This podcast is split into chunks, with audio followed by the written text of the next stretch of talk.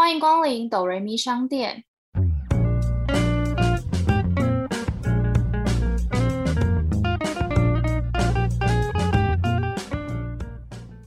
我是板娘多莉，我是小米。在这个节目里，我们会透过一部戏剧的剧情来分享身边的故事。到底是人生如戏，还是戏如人生呢？听到这里的朋友们，请先帮我们按下订阅加评分五颗星，这样才会有更多人听见我们。我们现在也可以小额赞助，只要一杯咖啡就能当抖人咪商店的股东哟。一开始就想先问你，你相信这世界上有鬼魂或是什么？嗯，我我是相信的，诶，就是我没有到假的，没有到无神论。觉得我还是相信有，只是没有这么迷信。那鬼呢？你也相信？相信哎，因为我觉得人真的不要做坏事。你说会有报应？对，我觉得会有报应。因为我两三个朋友都是蛮无神论那种。我们台湾不是有习俗，就是呃鬼月开门的时候就不可以去什么玩水啊，或是去。高山爬山啊，什么的，就是会可能有一些不是很好的东西什么，然后或是你玩水可能就被拉走之类的。所以我们家虽然平常也不是这么就是很相信，可是通常在鬼月的时候，我妈就还是会禁止我们去做一些水上的活动，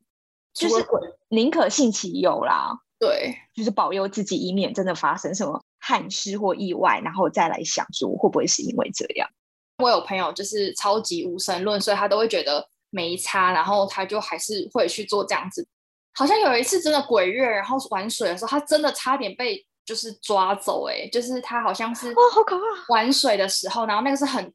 湍急的那个溪水，没有扶好，然后就从那个石头滑落。可是那个水很急，他就是整个人就是呃被那个水就是要快要冲走了。然后是因为还好旁边的人有发现，就是我拉住他，然后他当下也是靠着肾上腺素激发。才让自己从那石头中把它脱困出来，不然他其实就是会被水冲走。他就说他觉得就是自己去鬼门关走了一遭，他就觉得虽然他平常不会相信这种东西，经过这一次的经验，他好像也觉得该相信是吗？对，就是以后这种时候他还是尽量不要去玩水。哦，因为像我自己是没有遇到，身边也没有什么朋友遇到，可是就是会有一些新闻真的会讲说会有看到啊或遇到。就觉得好像多少有吧。你记得以前就是大学的时候，不是会有格宿露营吗？然后像我以前夜教。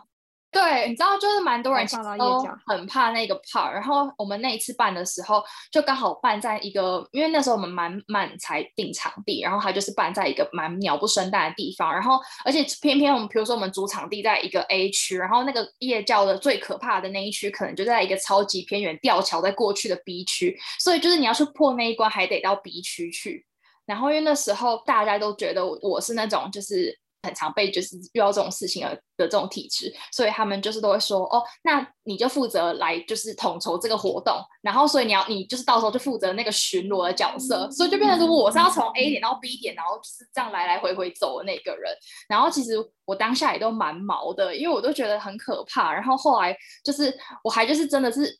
道碰到什么，可是我也没有仔细看，反正我就整个人甩到那个水沟里面去。嗯。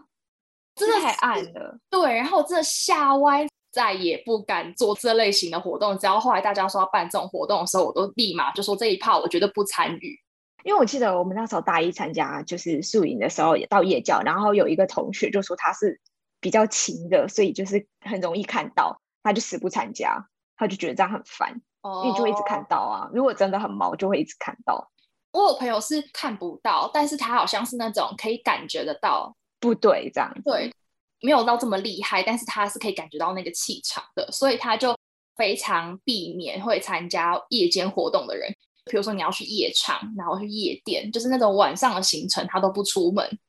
就是他他只要一出门就会觉得浑身不对劲，就会觉得毛毛的，所以他就尽量就是晚上那种十点以后的行程他都不会跟。因为我今天会问你这个问题，也是因为我就之前不是看完那个大法不动产吗？然后就会开始思考说，是不是人死后，如果你有一些什么冤屈，就真的会变冤魂，徘徊这个世间，就是没办法去投胎转世。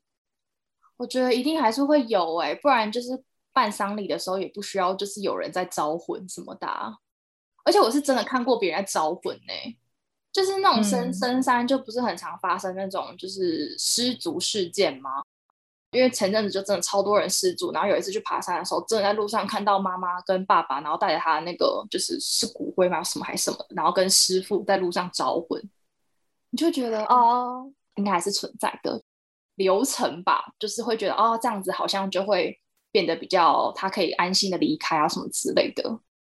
因为其实像我自己是不太看鬼片的，因为我心脏蛮小颗的，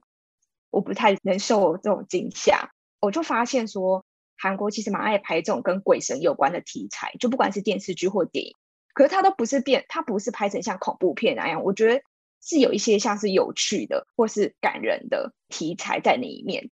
所以我就想说，哎，今天我们可以来分享几部给大家。这几年韩国的这种鬼神鬼怪题材其实蛮多的，还是会有一些偏什么推理悬疑片，然后是一些驱魔的。也有一些比较可能感人的，因为我觉得感人的话，它大部分可能就是那种，嗯，在世上还未完成什么心愿什么，或是一些情节这种就会遗憾啊，嗯，对对对，或是爱情这种人鬼之恋，就是这种比较温馨的方面，对，就比较不是，就是说真的很像什么日本或台湾会拍一些真的很鬼片，日本鬼片吓人的那一种，贞子那种吧，从电视对对对对对对类似，我是都没看过，因为我是真的不敢看。哎，我其实最不敢看的就是鬼片的话，我觉得就是日本的，因为我觉得他们做的就是真的是那种哪边有洞还是什么，然后就开始流血。就我我我是可以看鬼片的人，但是我没有办法看那种把人打爆，然后都是血这样喷出来那种，我都没办法。哎，之前安娜贝尔的时候一直给我电视疯狂广告要上映，我就觉得我快吓晕了。看个电视可以看到这么恐怖的预告片，我连预告片都没办法。乐在其中啊，但我我我是还好，但。我记得我有次看电影，然后电影院前面不都在放预告片，即将上映，那是给我放安娜贝尔。我看的是普遍节电影前面给我放安娜贝尔预告片，我真的吓到差点冲出去，你知道吗？哎，可是他在搞什么？他那个片段是普及的片段哎，不然他怎么可能？但我就没办法啊，我就不喜欢那种阴森，真的好像突然蹦出来什么东西，或者心脏很小啊，跟芝麻一样。你鬼片的程度就是那个儿童保护级，旁边需要有家长。好，我说一开始其实原本我们是要分享就是大发不动产，但其实因为之前防疫特辑已经有介绍过，可是我今天其实还是很蛮想要分享，就是里面有一段我觉得很喜欢的对话。这个对话是这样，他说：“觉得感谢就好好道谢，觉得抱歉就好好道歉，觉得喜欢就好好表达自己的心意。生命无常，世事难料，没有时间浪费在犹豫和害怕。”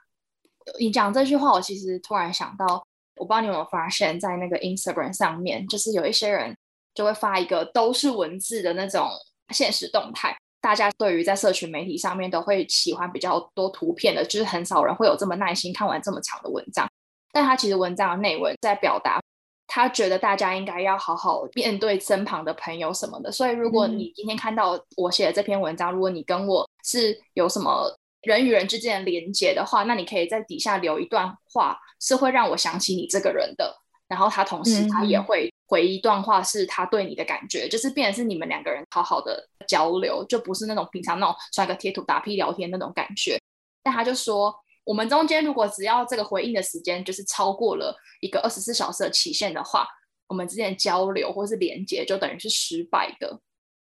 嗯，对。然后就是我我虽然是没有去回应他，因为可能我看到那个人跟我就是也不是真的有什么连接。一个 KOL 还是什么的，所以我也没有去留言。但我觉得这个活动就蛮有趣的。你跟这个人认识，可是你们好像很久没有沟通、没有对话、没有什么时候，你就是会觉得百分之九十的那个情感就慢慢降低，一直降低，一直降低，然后到后来就会变得就是，哦，我好像就是脸书的好友或是 Instagram 上的好友就没了。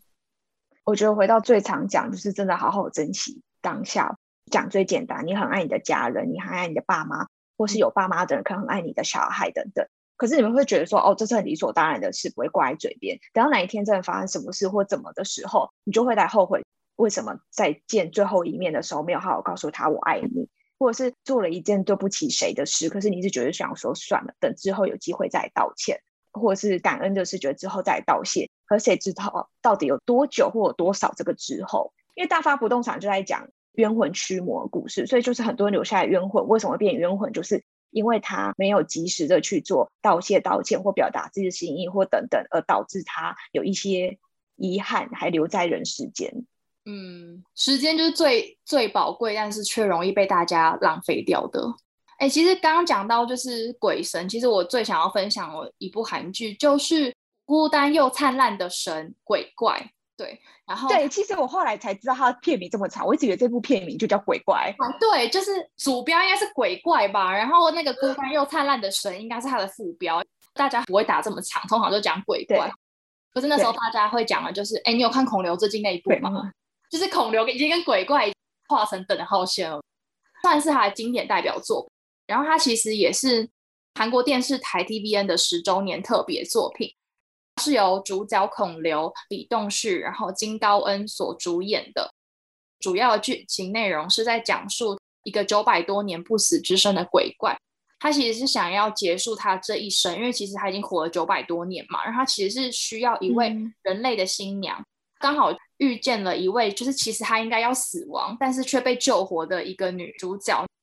所以这个女主角她其实是原本应该要死去，然后被救活的时候，所以她其实是可以看到亡魂。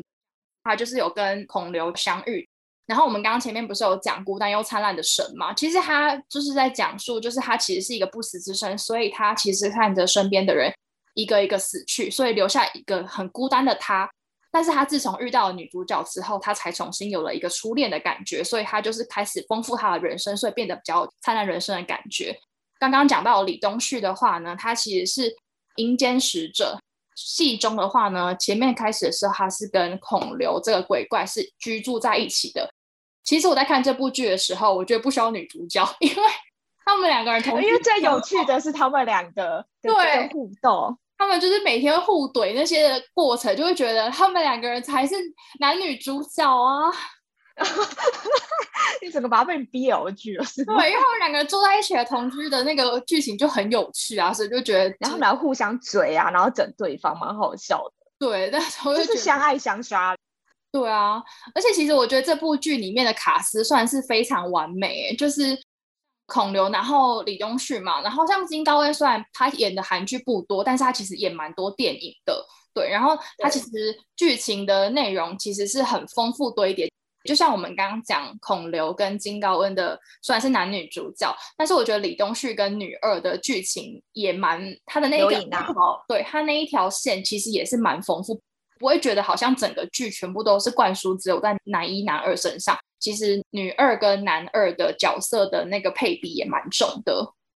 而且那时候真的是就是轰动哎，轰动全亚洲嘛，我我是不知道到欧美有没有，但轰动全亚洲，我还记得就是连。台湾有些广告都会学他们两个，就是穿着衣服，然后从隧道还怎么这样暗暗里面这样走出来，这样很帅，这样。或是他们两个面对面那个那一幕也是很经典的画面。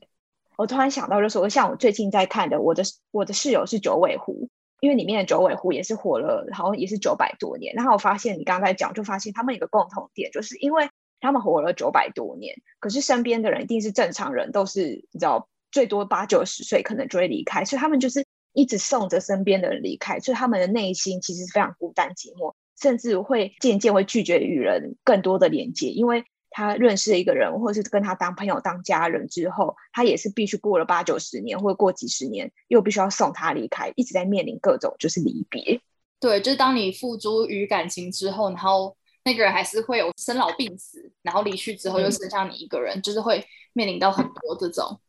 你刚刚讲那个九尾狐，我才突然想到。就是因为我们不是在讲韩国有非常多鬼神什么，然后我就有去查，就是韩国民间传统到底有什么东西。刚刚讲的鬼怪就是一个，然后还有呃李东旭饰演那个角色就是阴间使者，对，阴间使者就是那种要把亡者然后引领到就是呃死去之后的一个引路人。所以如果你看到阴间使者，代表那个人即将要过世的那种意思。然后还有九尾狐也算是韩国传统。我们这次好像没有分享到，但是我们最近看的那部剧就是《九尾狐》，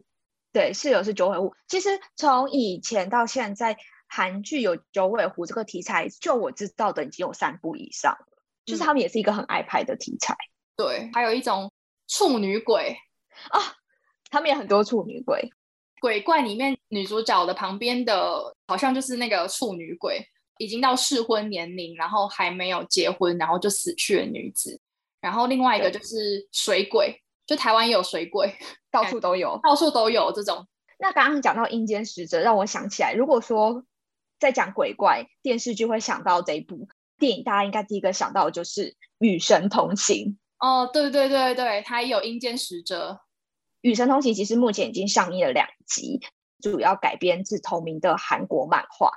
第一集是在二零一七年上映的，主要是在描述说，就是男主角是一个在火场总是奋不顾身，然后英雄救人的消防员，然后他叫金志宏。可是他在一场救灾行动中，就是因为抢救一名小女孩，他就不小心死掉了。死后，在三名死神，就是阴间使者的引领护送下，前往阴间，必须接受七大阎君的审判。如果通过这个审判的话，就可以转世的一个，就是算冒险的故事吗？哦，有一点，这才能投胎转世。然后，而且我觉得这部应该是最印象深刻，就是最后面有这个主角跟他妈妈的有一段对话，跟放下过去的一些不愉快或者是后悔、懊悔的事，那段真的是赚人泪水。因为他现在已经拍到第二集了，然后我觉得他第一集的的剧情感觉是后面比较多亲情讲母子的关系。第二集的话，其实会比较着重在父子关系跟手足之间的情感，但他其实父子之间的关系就没有像第一集这样浓烈的亲情，会让你赚人热泪那种感觉。不然我先介绍第二集，我们再一起讲。第二集是在他隔年的二零一八年上映的，那他其实是有一点延续第一集的故事。那他是为了要解开一个陆军上兵金秀红含冤而死的秘密。金秀红呢，他其实就是我们第一集因人救勇那一位消防员金志宏的弟弟。阴间使者呢，他其实就是请求阎罗王的审判。当他提出审判的一个提交的规定的话，就是要求他们阴间使者那三位，就是要把一个受尽的一个老人许春山来到阴间。他们其实阴间使者就开始兵分两路行动。其实许春山迟迟无法归到西天的原因，就是因为他们有一个许家的守护神，他叫做陈灶神的一个保护这样子。当这三位阴间使者遇上了这个陈灶神之后呢，就发现了一个在他们身上以前世千年的一个记忆，所以它其实是跟第一集故事后面有一个延续的关系。而且后来其实导演有说还会有第三集跟第四集，然后会一口气拍完，可是他们会分开上。第三集的话，原本预计是今年会上映，可是不知道会不会准时上，因为后来就遇到疫情的关系。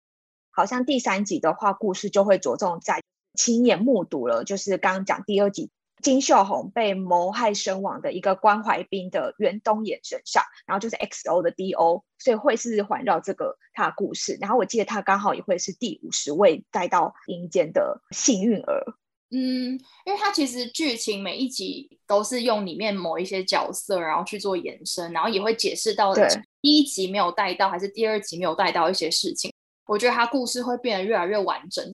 因为其实电影很难在短短的这一两个小时之内把所有他们想要讲的东西全部一次表达完。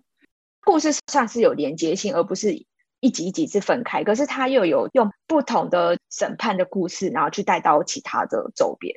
而且你知道，我刚刚本来想要问你的是，阎罗王会审判，然后他们就有分很多层，有七层。然后那时候，对，就是我就在想说，他就是一层一层过去，然后如果你在这一层没过的话，你就是会受到刑罚这样子。那如果你对，就会在那一那一个审判那边做惩罚。然后我就在想说，我到底在哪一层，就是会被处罚这样。然 后我知道，看的时候都会在想说，完了，我这一层有没有做坏事？会不会就被？如果是我，会不会被卡在这一层？跟你说，我大概第二层可能就会下去被惩罚。你知道第二层是什么吗？什么？有点太久。第二层是怠惰。哦哦，那我应该会在第二层。就是人很难不怠惰哎。嗯，因为最近的生活真的是蛮糜烂、蛮怠惰，然后我就觉得我应该会在第二层，就是被被受惩罚。应该会因为疫情的关系，第二层会爆多、爆炸多人，在里面交朋友之类的。可是我从来就不觉得我会转世哎。因为不是大家都说，如果你在这辈子有浪费食物，你就是要下地狱去把那些东西吃完。然后你也知道，我就小鸟胃一个，所以我常常就是留一堆食物，所以我已经就注定要下地狱，要把我这辈子没吃的东西都吃完。我会下地狱开享食天堂。我跟你讲，在下地狱，如果觉得肚子饿的，欢迎来找我。哎，我觉得我吃不完的东西，所以应该要宵夜，这样还对吧？你说趁现在赶快宵夜，趁现在赶快宵夜，这样一个自己的碗就是帮忙捡家人的剩饭剩菜，开始宵夜这样。这样可以消夜障吗？应该可以吧。哎，其实我觉得就是真的比起来，第二集感觉比较冷就是真的比较冷静哎，所以我好像可以理解你好像比较喜欢第一集的感觉，因为第一集还有最后那一段很 catch 我，所以我就会觉得第一集比较好看，第二集就还好。可是你不觉得就这是一个就是墨菲定律吗？这算墨菲定律吗？就是一个就是所有的电影或什么之类，通常都是第一集最好看。哦，对，可是他好像不是因为第一集受到这么广大的好评才拍第二集的，我记得他好像是一起。就是一对啊对啊对啊对对对，所以它其实本来就注定会有两集。对，因为有一些其实是第一集就是大受好评，然后大家一敲完第二集，然后结果变成一个超烂的作品。可能也不一定到很烂，但是一定不会有第一集的精彩跟就是让人家喜欢。我刚才哎，你刚刚讲到处女鬼，我就想到一部。你一讲处女鬼，就想到一部二零一五年的韩剧，然后它是比较偏爱情题材，然后很有趣的，叫做《哦我的鬼神剧》。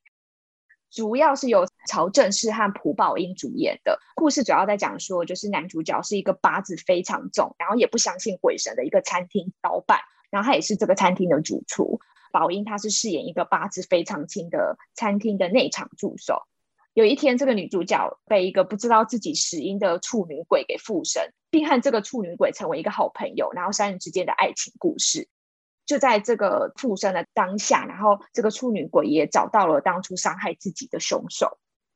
我觉得它是有点偏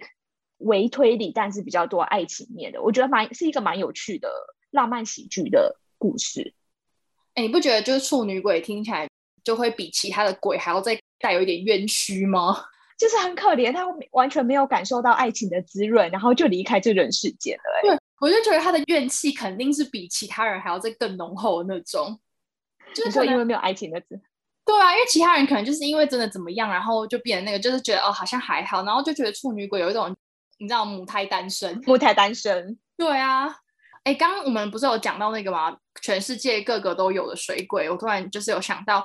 主君的太阳里面，其中一集就是有那个水，有出现水鬼。那其实也不是什么很大的一个角色戏份啦。但这部剧呢，它主要是由孔孝正，然后跟苏志燮主演的。那它主要内容是一个看得见鬼魂，但是她的个性非常乐观的女主角，也就是孔孝正。那她其实很常被这些就是临界来访的一些朋友搞得她就是有点精神崩裂，然后日夜颠倒这样子，所以她很时常要换工作。她可能就会希望她可以换到是那种。比较是在自己个人空间，不需要与人交谈，因为他就是不想要面对这些呃人类，他不想要跟这些人狗狗敌这样子。然后他有一天就遇到了这个个性很高傲的一个商场老板朱中原，那他就是我们的男主角苏志燮。当他就是触碰到这个老板的身体的时候呢，这些鬼魂就会立刻烟消云散，然后他就是屡试不爽，后来就是决定要扒上他，因为他就是想要对。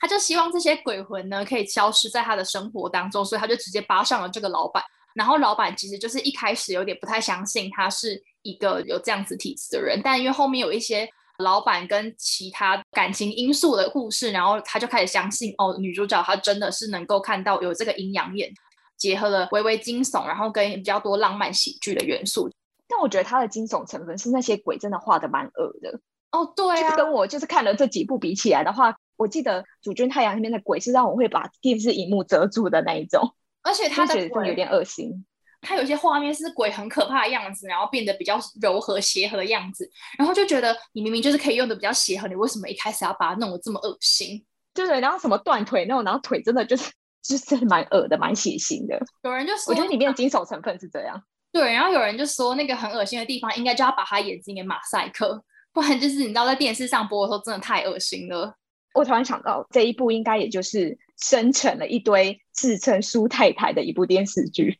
苏志燮好像也是因为这部大红。而且，因为我其实一开始就是老实说，我我也没有很想要看这部片，因为我我本身就不是苏志燮的粉丝，我也不是孔孝正的粉丝。但因为那时候我朋友就说《主角的太阳》真的是他最喜欢的韩剧，我想说到底是有多厉害？因为那时候后来电视上有在重播，所以我是在电视上面看的，就是以前在宿舍就是很无聊的时候会看这样。他其实就像你刚刚前面讲，他们其实在讲的就是一些比较王者道别吧，就是会觉得说，嗯，突然好像可以帮忙他们好好的告别或是相聚，就会觉得这是一个蛮难得的缘分。而且之所以这些人会一直纠缠着他，也是因为他曾经自己也讲过说，哦，我以后会好好帮你们，所以他这些鬼才纠缠上他。所以他其实，嗯，有一部分就是在帮忙这些鬼魂去跟人世间做一个告别。但如果喜欢就是比较推理悬疑的话，然后我可以分享一部是二零一三年的韩剧，叫做《Who Are You》，然后它就是由最近就是《黑道律师》里面演那个坏人 BOSS 的玉泽演和金彩玉主演，主要是描述就是意外重度昏迷六年，然后他苏醒后却可以看见灵魂的女主角，然后他回到警局，他是原本就在警局失物招领中心工作，然后他回去工作之后就遇到了一件就是。他只相信亲眼所见的，他不相信这些东西的一个警察，透过了被放置在失物招领中心的物品中的灵魂们来侦破一些案件的故事，就是比较偏推理一点点。我记得当初看我也蛮喜欢，就是也是蛮有趣的，也有一些些爱情的成分，可是就不像主君的太阳或是前面哦我的鬼神君是比较有趣浪漫的爱情，它就比较偏推理悬疑一些。哎，你推理悬疑是不是就比较喜欢看这种比较没有那么恶心恐怖成分的这种？对，推理悬疑不可以有惊悚，有惊悚我就不行。你 就是喜欢看他专心在破案结案的，就是不是会故意用这种什么特效还是什么来吓你的这种剧情？对，然后故意用的很阴森森，然后好像突然会有怎么样？不行，然后或者太血腥，不行。对，就是所以它算是一个剧本内容蛮好的一个作，因为有一些其实就还好像。它内容没有那么丰富，但它可能就会加了很多特效，然后要营造出一个很丰富的，就是哦，我懂你意思，故意要让画面丰富，但因为它可能剧本就比较内容故事空洞一些些，对，然后就是会用这种来营造一个氛围，然后就让人家觉得哦，它好像真的是一个很恐怖悬疑片，但其实就它内容蛮空洞这样。我刚突然想起了一一部很久很久韩剧叫。四十九天，但好像是台湾翻译的吧？但我看网络上蛮多翻译叫做“真心给我一滴泪，一滴泪”。对对对，它它其实内容是在讲述一个女生申智贤，然后她遭遇一个车祸之后，在然后她的那个灵魂就出窍了，必须要在七七四十九天之内找到三个真心为她流泪的人，那她才可以复活。后来她遇到了一个因为失去爱人而行尸走肉的女生。所以他其实，在他睡觉的时候呢，他就会把那个肉体让给申智贤，然后让他就是依附在这个女生身上，然后去做一些其他的事情。所以他依附在他身上的时候，他其实做出的行为的话，就会是申智贤他自己在生前会做那些事情，就变那个女生可能会有点时而是做他自己，然后时而是申智贤这个人。刚刚讲的哦，我是个鬼神君，也是就是女主角宝英把她的身体让给那个处女鬼。对对对，就是肉体让给他，肉体你看到外在是是那个样子，可他灵魂其实是另外一个，所以他言行举止就也会比较像是灵魂的那一个人。演技真的是要很厉害，就要一人分饰两角。如果这两个人性格相差非常远的话，然后可是我觉得性性格相差非常远比较好诠释。哎，如果你性格就是有一些些近，你要怎么去揣摩出我现在到底是这个肉体的主角还是灵魂？就是如果两个人想想的话，而且他其实。说不定大家现在在听这个我们的内容，后你们就会想说，就是哈，就三 D 类啊，是会有多难？就是呃，我家人朋友应该就是算一滴泪吧。但这部片里面，就是像你跟你有血缘关系的，比如说你爸爸妈妈、阿公阿妈这种，就是为你哭的，这都不算。就是要一个跟你好血缘关系的人，然后真心为了你流泪，可能真的是你的好朋友，或是你的男朋友。所以这个女生就是真的找了很久。可能在他死后才发生一些事情的真相，生活不如他想象中这么美好。我觉得这部剧有一点诠释了世界嘛，或是现在很容易都是为了利益而找朋友而跟你好，觉得你对我有帮助，或者你未来可能对我有帮助，是我跟你好，而不是真心真意的跟这个人来往，然后喜欢这个人。嗯，哎，你讲到这个很有感，是就是蛮多人都会说你在。学生时期交到的朋友，他跟你不会是那种很强的利益关系的朋友，反而是你出社会交到的朋友，就可能还是多多少少会隐藏的有一些是利益关系。就是你这种就会很难发现，说真心想要跟你当朋友，还是他是因为可能可以获取到一些工作上或是什么的，可能有利用价值，所以才会接近你，就没有像以前这么单纯。就是你在学生时期做的时候，你可能就是只是把功课念好。但就是正常的学生，甚至你在学生时期谈的恋爱，就是顶多就是我，只要你情我愿，我们两个互相喜欢就在一起。可是你不觉得等到长大要出社会，开始会计算他的薪水够不够支撑未来一个家庭，工作环境是不是你喜欢的，职场怎么样，家里爸爸妈妈什么，就会不是像以前学生时代这么单纯，开始所有都是数字化，怎么样怎么样？对对对对对对对对，以前可能都会去评断。以前就是一个感觉，现在就是很多标准。现实，欢迎来到现实的社会。对，这才是真实的社会。那最后一部，如果就是大家喜欢驱魔，还有一部是二零一六年，我觉得算蛮有趣的韩剧，叫做《打架吧鬼神》。然后它也是改编自同名的网络漫画，是由金所炫和玉泽演主演的。然后内容主要是在讲说，看得到鬼神，而且懂得如何用驱魔来赚钱。这个男主角。遇到了因为车祸变成植物人、昏迷，然后一样灵魂出窍的女主角，然后两人就同住在一个屋檐下，结合微微的恐怖，然后浪漫，还有一些搞笑的故事。因为这部我有看，它驱魔方式，你它就跟大发不动产驱魔方式很不一样。对，我记得他是就是真的是跟鬼打架，打赢了鬼就拜拜了。真的大发不动产比较像真的驱魔，真的驱魔，它就是比较有趣的那个，它真的是跟它剧名是有相呼应的。对，这叫真的叫打架吧？对，他跟女主角也有一段是真的在打架，就是要驱魔的片段，他就真的在打架。有一集我看到他，好像他还带了什么斧头还是什么的吧，我就想说他真的是要去干架哎，嗯，真真对，他们真的是要去干架。所以我就觉得说，好像韩国蛮会诠释跟拍摄鬼神，可是他又把它拍的很有趣，甚至有的是结合爱情浪漫，然后有的是结合一些亲情感人的。不是真的很恐怖的这一种，看了这么多部，其实最重要的核心价值都是在，如果不想变成就是冤魂留下来的话，就真的是脚踏实地，好好生活过每一天，然后珍惜每一刻，然后不要留下任何遗憾。就像我们刚刚讲了，如果大家现在呢，就是有一些想感谢的人，或是你想跟什么人道歉的话，就要立刻去行动。而且我突然想到，在面对一些过错的时候，你要愿意去承认自己的错误，跟对方请求原谅。还是会比较难一点，可是我觉得，如果你今天愿意去跟你曾经有发生摩擦的朋友，你去跟他道歉，或是你还是希望你可以跟这个人是友谊的关系，你希望他可以活在你的人生里。就是如果你对这个人不在意的话，你也根本不会想起来说，哦，我跟我跟他还有一些未解决的纠葛。所以如果你觉得这人一点都不重要的话，你根本就不会想起他。所以如果你现在真的有想起一个，就是你还没有未解决的一个遗憾的话，就赶快去做吧。人你也不知道明天会发生什么事，你到底可以活几年？不要只想着就是这件事未来有时间要做。既然想做，就赶快去做。嗯，没错。好，差不多到我们打烊的时间啦。欢迎你们留言分享你们所推荐的鬼神。还有记得订阅和到 Apple Podcast 评分五颗星哦，还有 follow 我们的 IG。我是百娘多莉，我是小米，谢谢光临。